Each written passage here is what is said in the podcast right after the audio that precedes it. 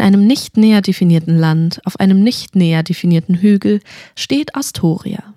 Die Zauberschule für heranreifende magische Personen und sonstige Wesen aller Art. Daneben, ähnlich magisch, ähnlich beeindruckend, liegt eine Ansammlung von Flora und Fauna, die jeden klar denkenden Verstand zu einem Entschluss aller Geh da nicht rein inspirieren sollte. Nicht jedoch in Kapitel 3 Der fühlende Wald.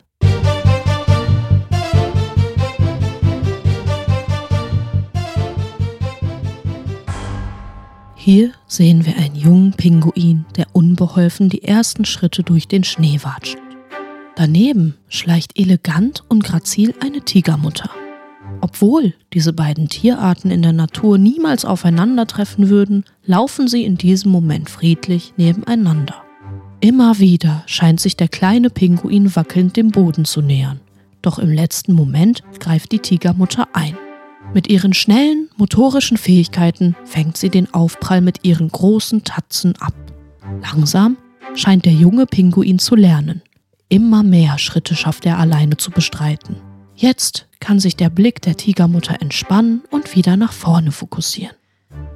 Dieses Bild passt akkurat auf Kestrel und Robin, die gemeinsam den fühlenden Wald durchschreiten. Wah! schrie Kestrel. Hab dich, sagte Robin und zog Kestrel mit ihren starken Armen hoch. Erde, Gewächs, Unkraut, Zweige. Es ist, als wäre ich ein unbeholfenes Tigerbaby, was seine ersten Schritte in der Sahara macht. Robin hatte zwar ein anderes Tier als Vergleich im Kopf, aber wusste aus früheren sozialen Situationsstudien, dass es nicht besser war, ihre Meinung zu veräußern, auch wenn Day dachte, dass Day recht hatte. Kestrel hatte ihr beigebracht, die Leute manchmal das denken zu lassen, was sie brauchten, und Robin dachte, dass Kestrel es vielleicht gerade nötig hatte, sich als Tigerbaby zu identifizieren. Ein Phönix. Die Worte halten in ihrem Kopf wieder. Ihre eigenen Worte. Wie merkwürdig, wenn die eigenen Worte im eigenen Kopf widerhallen. Aber es war wohl ein erregender Moment, wie es Kestrel literarisch ausdrücken würde. Die leuchtenden Farben des fühlenden Waldes erinnerten Robin an die Risse in ihrer Haut, wie sie golden geschienen hatten, als Robin heute Morgen das Wort Phönix aussprach. Den Tag über hatte Day versucht, ihren Unterarm vor Kestrel zu verbergen, denn Day konnte ihren verwandlungsfähigen Körper noch nicht kontrollieren.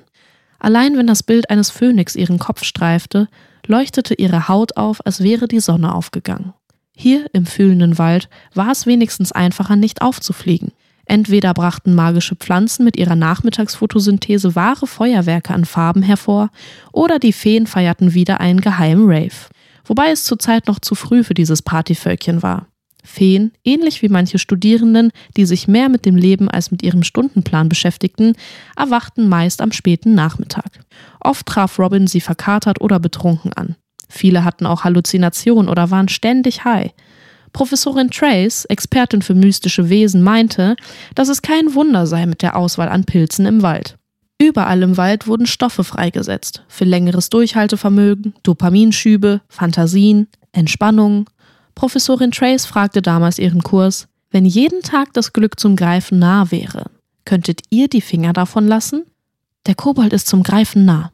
Kestrel riss Robin aus ihren Gedanken. Day hatte nicht bemerkt, wie viel sie schon gelaufen waren, auch weil Robin grundsätzlich nie körperliche Anstrengung spürte, doch Kestrels schweres Atmen war ein zulässiges Indiz. Noch hundert Meter in die Richtung. Kestrel zeichnete mit ihrem Zauberstab den Auffindungszauber nach. Weiß leuchtende Partikel deuteten ihnen schwebend in der Luft den Weg. Je mehr Schritte sie jedoch in die Richtung machten, umso beklemmender fühlte sich Kestrel. Warte, sagte sie und deutete Robin an, stehen zu bleiben. Irgendetwas stimmt nicht. Ich habe ein komisches Gefühl. Kann es sein, dass du dein extrem privates Notizbuch mit Sexskizzen über andere Studierende und dich mal wieder aus Versehen auf dem Tisch im Unterrichtsraum hast liegen lassen? Ach, Mist. Stimmt. Robin nickte und ging einen Schritt vor. Nein, warte, das auch, aber irgendwie fühlt sich hier was ko. Bevor Kestrel den Satz beenden konnte, riss sie eine gewaltige Kraft an den Füßen und schleuderte sie mit einem Hieb in die Luft. Kestrel! Robin scannte blitzschnell reagierend die Umgebung und sah eine schwarze Ranke aus dem Boden schießen. Sie zückte ihren Zauberstab und rief: Feuer! Robin hatte präzise gezielt, doch der Feuerstrahl verfehlte die pflanzliche Wucht. Kestrel, noch erschüttert vom Aufprall, versuchte in der Luft einen klaren Kopf zu behalten. Das ist keine beheimatete Art, rief Robin zu ihr hoch. Ach was, schrie Kestrel zurück. Was? rief Robin. Ach was, habe ich gerufen, schrie Kestrel. Ach so, ach was. Obwohl sie gerade in der Luft herumgeschleudert wurde, versuchte Kestrel sich an den Lehrstoff aus Pflanzenkunde zu erinnern. Robin wich derweil weiteren Ranken aus. Jetzt sah Day, wie Kestrel in Richtung eines Mammutbaumes befördert werden sollte.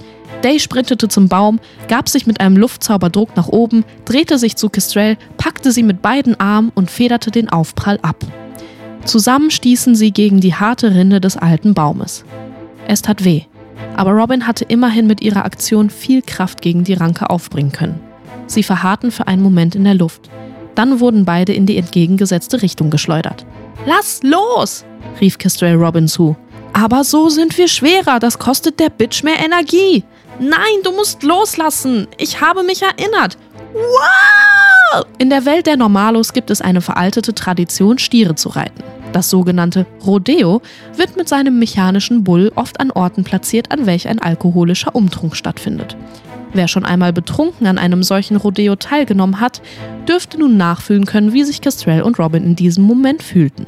Der Unterschied bestand allein darin, dass Robin die Chance hatte loszulassen, während Kestrel an das magische Fahrgeschäft gebunden war. Zum Glück war Robin es vom Besenflug gewohnt, scharfe Kurven auszugleichen und Loopings in der Luft zu drehen. Kestrel dagegen musste sich stark bemühen, überhaupt atmen zu können. In einer weiteren Runde Rodeo rief Robin: Du hast dich erinnert, hast du gesagt. Was ist das für ein Ding und wie können wir es stoppen? Kestrel wollte Luft schnappen, um Robin, welche immer noch wie ein Rucksack an ihr hing, antworten zu können. Doch dann schoss die Ranke die beiden geradeaus in die Höhe. Robin und Kestrel befanden sich nun 50 Meter über den Waldboden.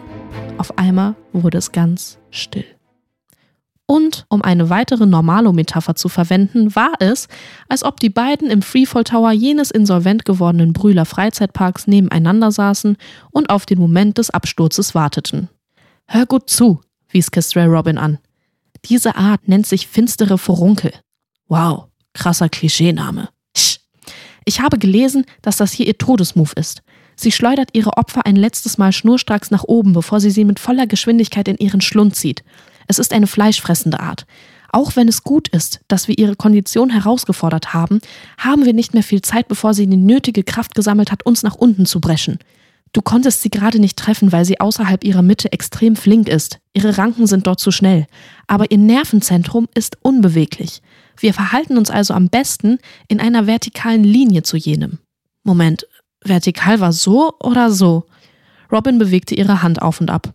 Wir sind direkt über ihrem Zentrum. Ach so. Robin, mit Feuer hattest du schon recht, aber jetzt brauche ich dich, denn ich kann mich nicht mehr bewegen. Die Ranken haben auch meine Arme gepackt, als ich runtergerissen wurde. Also hör gut zu. Bevor ich nach unten gezogen werde, musst du mich loslassen. Du musst im Sturzflug das Zentrum anvisieren, den Ranken ausweichen und die Bitch braten. Dabei musst du dich kurz vorm Aufprall mit einem Luftzauber abfangen. Alles klar. It's Ciao Time. Mit diesen Worten ließ Robin Kistrell los. Ich war noch nicht fertig, schrie Kistrell ihr hinterher. Robin aber hatte schon die Impulse in den Ranken wahrgenommen und just drei Sekunden nach dem Loslassen riss die finstere Furunkel Kestrel Richtung Schlund. Im Flug wich Robin mit schnell ausgeführten Luftsprüchen den Ranken aus. Ein Hieb von der Seite traf sie in der Magengrube, doch das beeinflusste zum Glück nicht ihre Flugbahn. Robin! schrie Kestrel panisch über dem. Robin sah, wie sich der Schlund der finsteren Furunkel öffnete. Ein übler Geruch aus Verwesung und zu viel Speichel dampfte in die Luft. Robin richtete ihren Zauberstab auf die dunkelste Stelle dieser Öffnung und rief Feuer! Der sengend heiße Strahl, der dieses Mal von deren Zauberstab abgefeuert wurde, war von der Stärke her wie die Wasserwerfer der Normalo-Polizei, die gegen Demonstrierende eingesetzt wurden. Nur, dass es hier wirklich für einen gerechten Zweck benutzt wurde. Robin hatte präzise das Zentrum der Furunkel getroffen. Die Pflanze krümmte sich im Flammenmeer. Luft, Luft, Luft! rief Robin und stieß sich von dem wirbelnden Feuerschlund weg. Sie rollte sich ab und schaute nach oben. Das Feuer hatte noch nicht die ganze Ranke lahmgelegt. Kestrel war kurz davor, zu Asche zu werden. Doch Robin hatte keine Zeit mehr, weshalb Day instinktiv zum brennenden Schlund zurücksprang. Eisiges Momentum. Robin prallte gegen eine kalte Wand. Schmerzerfüllt taumelte sie rückwärts ins Gewächs. Ah, fuck. Benommen schaute Day auf. Wenn Robin nicht gewusst hätte, dass Day sich im fühlenden Wald befand, hätte sie gedacht, dass sie eine moderne Skulptur eines sehr verzweifelten Zauberkünstlers vor sich hatte. Kestrel hatte ihren Arm befreien können und im letzten Moment die ganze Szenerie eingefroren. Im Eis eingeschlossen ragte vom Boden Asche nach oben, die die Form des Schlundes nachzeichnete. Im Übergang erkannte man schwarze Ranken, die im Eis feststeckten und deren Enden außerhalb des Eisblocks schlapp nach unten hingen. Als Krönung der Eisspitze war Kestrel, welche sich nun aus ihrer peiniger Ranke befreien wollte. In dem Versuch, so elegant wie möglich hinauszugleiten, rutschte sie auf dem Eis aus und landete neben Robin im Dickicht. Du musst mich nicht immer retten. Ein paar Sachen kriege ich auch alleine hin, sagte Kestrel leicht genervt vom ungeschickten Aufprall. Robin hustete. Der Treffer in derer Magengrube war härter gewesen als gedacht. Ich meine, danke dir, korrigierte sich Kestrel peinlich berührt. Schon okay, dank dir wussten wir wenigstens, was das für ein Ding ist, erwiderte Robin. Und überhaupt, was war das? Warum ist dieses Ding hier gewesen? Ich weiß es nicht, antwortete Kestrel. Das Komische ist, dass finstere Furunkel keine natürlichen Biome haben, wo sie sich weiter vermehren. Sie werden explizit gezüchtet und gehören zu den verbotenen No-No-Pflanzen. Jemand muss sie absichtlich hier platziert haben, denn sie wachsen nicht in freier Wildbahn, erst recht nicht im fühlenden Wald. Das müssen wir den ProfessorInnen sagen. Wenn Robins Gerechtigkeits- und Ordnungssinn zum Ausdruck kam, ging es dem anscheinend wieder gut, dachte Kestrel. Manchmal komme ich immer noch nicht darauf klar, dass du deine Zaubersprüche so plump nach deren Funktion betitelst, sagte sie zu Robin. Und ich komme manchmal nicht darauf klar, dass du mich immer noch dafür mobst, obwohl du weißt, dass ich mir sie so viel besser merken kann als irgendein Moment Tamtam. Momentum. Tamtam. Ham Ham. Hunger. Beide grinsten und standen auf. Während Robin sich vereinzelte Äste aus ihrem Zaubermantel entfernte, fragte Day, was machen wir jetzt wegen dem Auftrag? Meinst du, da sind noch mehr von solchen Pflanzen? Kestrel überlegte. Wenn jemand die Furunkel platziert, passiert das meist in einem Kreis. Piratenzauberer haben das beispielsweise im 16. Jahrhundert gemacht, um einen vergrabenen Schatz zu beschützen. Die Frage ist nur, wer oder was wird beschützt? Und ist Pims involviert oder ist er nur zufällig in der Nähe von einer finsteren Furunkel gewesen und hat es glücklicherweise überlebt? Naja, Kobolde haben mehr Glück als wir, sie haben mehr Intuition als menschliche Wesen. Das stimmt, gab Kestrel zu. Lohnt sich das Risiko, diesen Job noch zu machen? wollte Robin wissen. Kestrel schaute ernst. Sie tat, als würde sie hart nachdenken, reflektieren, die Dinge mit sich ausdiskutieren. Sie wickelte ihren Zauberstab um ihre Locken und kratzte sich damit am Kopf. Doch wenn es um Gulden geht, macht Kestrels rationales Bewusstsein Urlaub.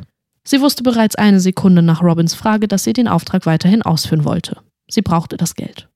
Lass weitermachen. Vielleicht hat das alles nichts mit Pimps zu tun und wir sind einfach in einen blöden Streich geraten. Robin schaute Kestrel skeptisch an. Dann zuckte Day mit den Schultern. Wenn du meinst. Das war Kapitel 3 von Robin Phoenix und der Ruf des Feuervogels. Wenn es euch gefallen hat, lasst eine Bewertung da, folgt dem Podcast und aktiviert die Glocke, damit ihr kein Türchen mehr verpasst. Unterstützen könnt ihr dieses Projekt über den Spendenlink in den Show Notes und indem ihr allen Mitwirkenden auf den sozialen Medien folgt. Vor jedem Kapitel könnt ihr außerdem in der Episodenbeschreibung lesen, ob es Contentwarnung gibt. Diese werden mit einem Zeitstempel angegeben. Mein Name ist Vicky Kubica und ich bedanke mich herzlich bei euch fürs Zuhören und wünsche euch viel Spaß beim Öffnen der nächsten Tür.